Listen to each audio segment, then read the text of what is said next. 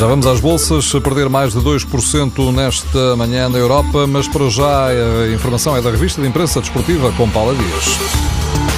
O que é que José Peseiro tem? O jornal O Jogo faz o raio-x com a ajuda de Ruben Micael, que trabalhou com o Peseiro no Braga e foi aí que ganharam uma taça da Liga ao Porto. Conta Ruben Micael que Peseiro adora o 4-4-2, losango, mas não acredita que o Porto vá jogar desta forma porque só tem um avançado de topo e mesmo no Braga o sistema foi testado, mas depois abandonado, refere Ruben Micael, acrescentando que Peseiro passou depois para um 4-2-3-1.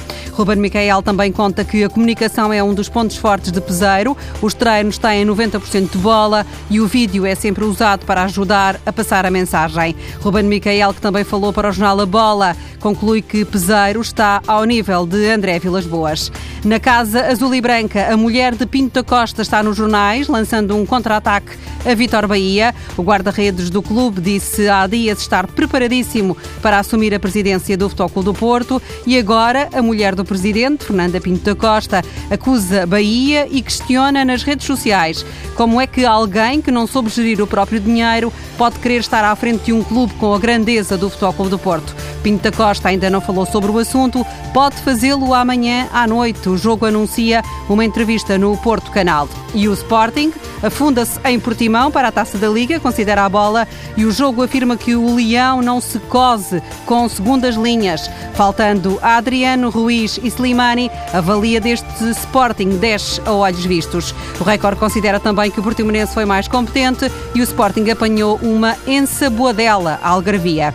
A caminho de Alvalade pode estar o brasileiro Leandro Damião. O último clube onde jogou foi o Cruzeiro. Agora a ponta de lança está livre e o empresário confirmou ao Record conversas adiantadas, sublinhando que o jogador tem propostas de outros clubes, mas prefere jogar no Sporting para trabalhar com Jorge Jesus. Renato Sanches está a ser alvo de forte cobiça e o Benfica tem recebido ofertas milionárias. Fala-se em Inglaterra que o Manchester United ofereceu 65 milhões de euros pelo jogador. São valores que podem levar o presidente do Benfica a ponderar a venda de Renato Sanches, escreve o Record.